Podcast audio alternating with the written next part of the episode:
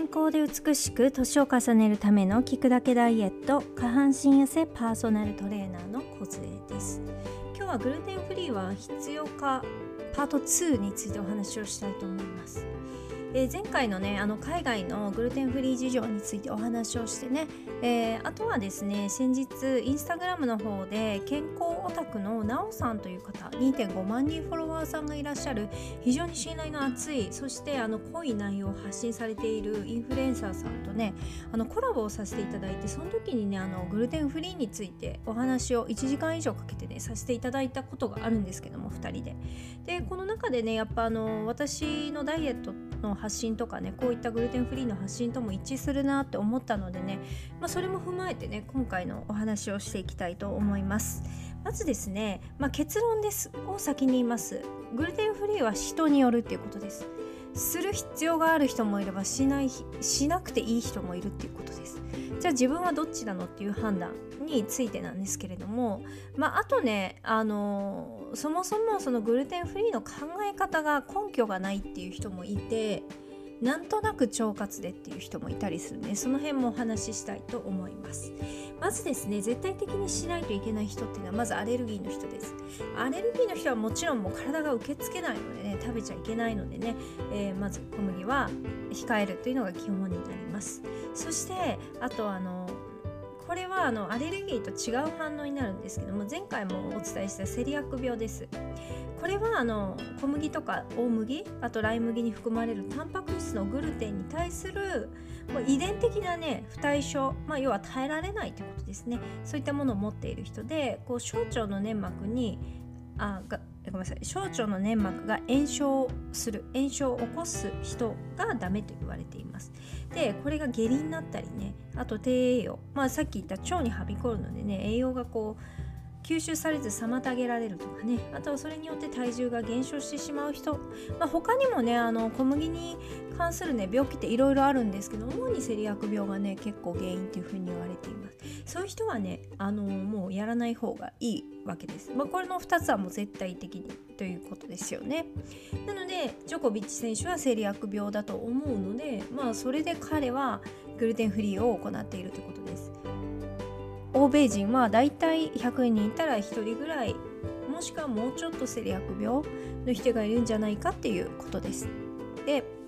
なんでじゃあこんなにねグルテンフリーが騒がれるのかって言ったら前回お話しした海外のその影響がある人が行っていたりセレブが行っているっていうことなんですけれども、まあ、このセリアック病の、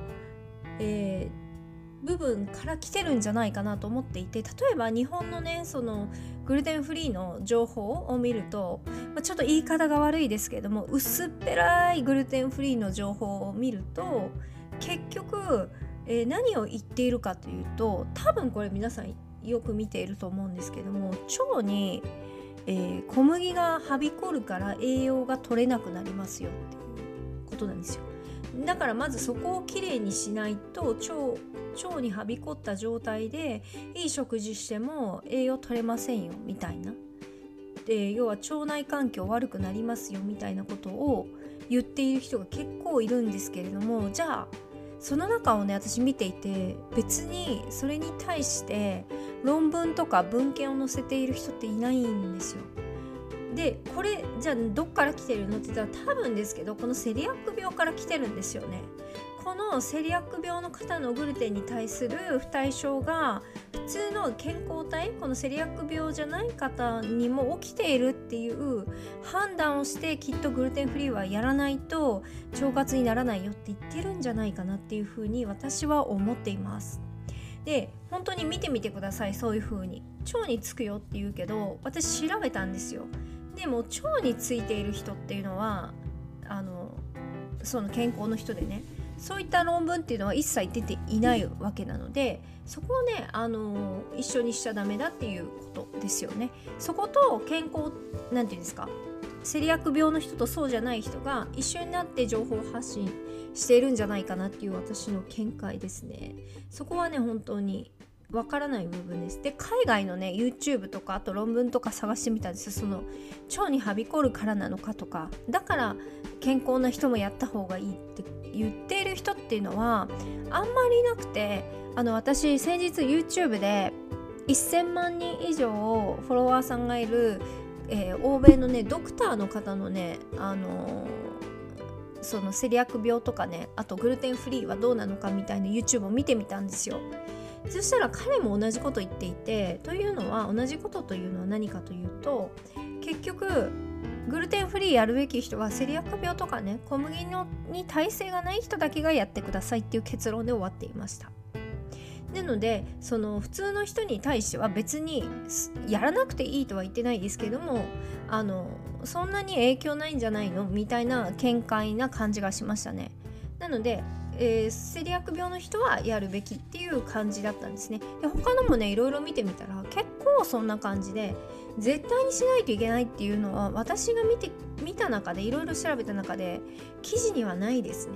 なのであのアメリカのそのグルテンフリー事情と一緒で要はいいよって意識の高い人がやってるからやるといいよねっていうところが結構根拠に根拠に近いというか流行りの一つになっているんじゃないかなっていうふうに思います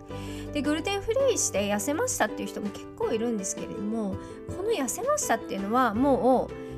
あの結論から言うとグルテンで痩せてるわけじゃないです。はい、さっき言ったはびこってとかそういうことじゃないです。んじゃあなんでグルテンフリーにすると痩せるのって言ったらいろんな要因あるんですけれどもまず小麦製品自体に脂質が入っていることが多かったりします。例えばパンとかね。パンに脂質が入ってる。例えばクロワッサンとかね、うん、非常に脂質が多いわけですけれども普通のパンはあの白いご飯に比べたらもう脂質は多いんですよ。やっぱバターとか使っているので、まあ、ベーグルなんかは、えー、もしかして脂質少ないかったと思うんですけども、まあ、パンによってはね非常に脂質が高いということで脂質過剰になりやすいということです。でもう一つがあの菓子パンなんかは糖分が高いので炭水化物というよりも糖質を取りすぎてしまうそこに砂糖が入っているとそこで、えー、砂糖を過剰摂取してしまうことによって、えー、血糖値スパイクによって、えー血糖コントロールができずそして、えー、甘いもの依存になってしまっている人とかね。そういった人は、えー、グルテンというよりもグルテン製品にそういったものが添加されているとかそういうものが多いので太りやすいということです。どちらにしろ脂質にしろ糖質にしろ過剰摂取してしまうということです。それが脂肪になる。でそれをやめることによって痩せるということです。例えばねクッキーとかドーナツとか？もそうじゃないですか。それをやめることになるのでね、うん、そういったことじゃないかなっていう見解です。あとはねラーメンとかもそうですしあの人がねこう依存しやすいものっていうのは結構小麦製品だったりします。小麦製品自体に依存性があるとかそういうことは言われてないんですけども多分ですけども糖質依存、えー、糖依存みたいなところから来てるのかなっていう気がします。なのであのそこがねあのまず2つ糖質脂質っていうことです。でそれは今パン自体なんですけども今度パンとかパスタとかラーメンとかねそういう食事ってどうしても脂質とセットになりやすいんですよ。例えばパン食だったらコンチネンタルブレックファストみたいな感じでウインナーついてくるベーコンついてくるみたいな感じで簡単に脂質が取られるわけです。でハンバーグハンバーガーもそうですしいろんなものが結構パンとセットになるものってなぜか脂質が高くなるっていうことです。それプラスあとはあのあれです。えー、パン食っていうのはね和食と比べて、えー、栄養素の欠乏が起きやすいんですよね。和食なんかですとミネラルとかビタミンとかも非常に取りやすいんですけれどもどうしてもねこの洋食になってしまうとミネラルとかねビタミンの欠乏とかまあ起きてしまうんですよね。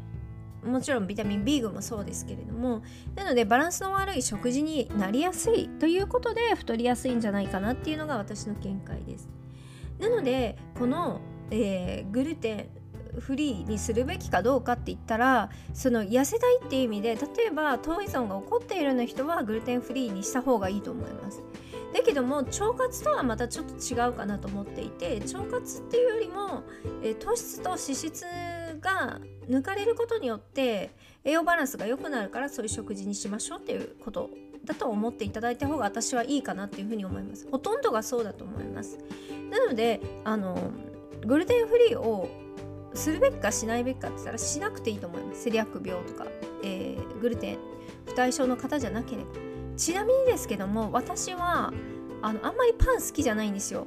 でパンあんまり好きじゃないからご飯の方が好きなんですね。であんまりもともと小麦取らないんですよ。なんか別にグルテンフリーにしていたわけじゃないし。でも例えば揚げ物とかそういったものはあの時には小麦使ったり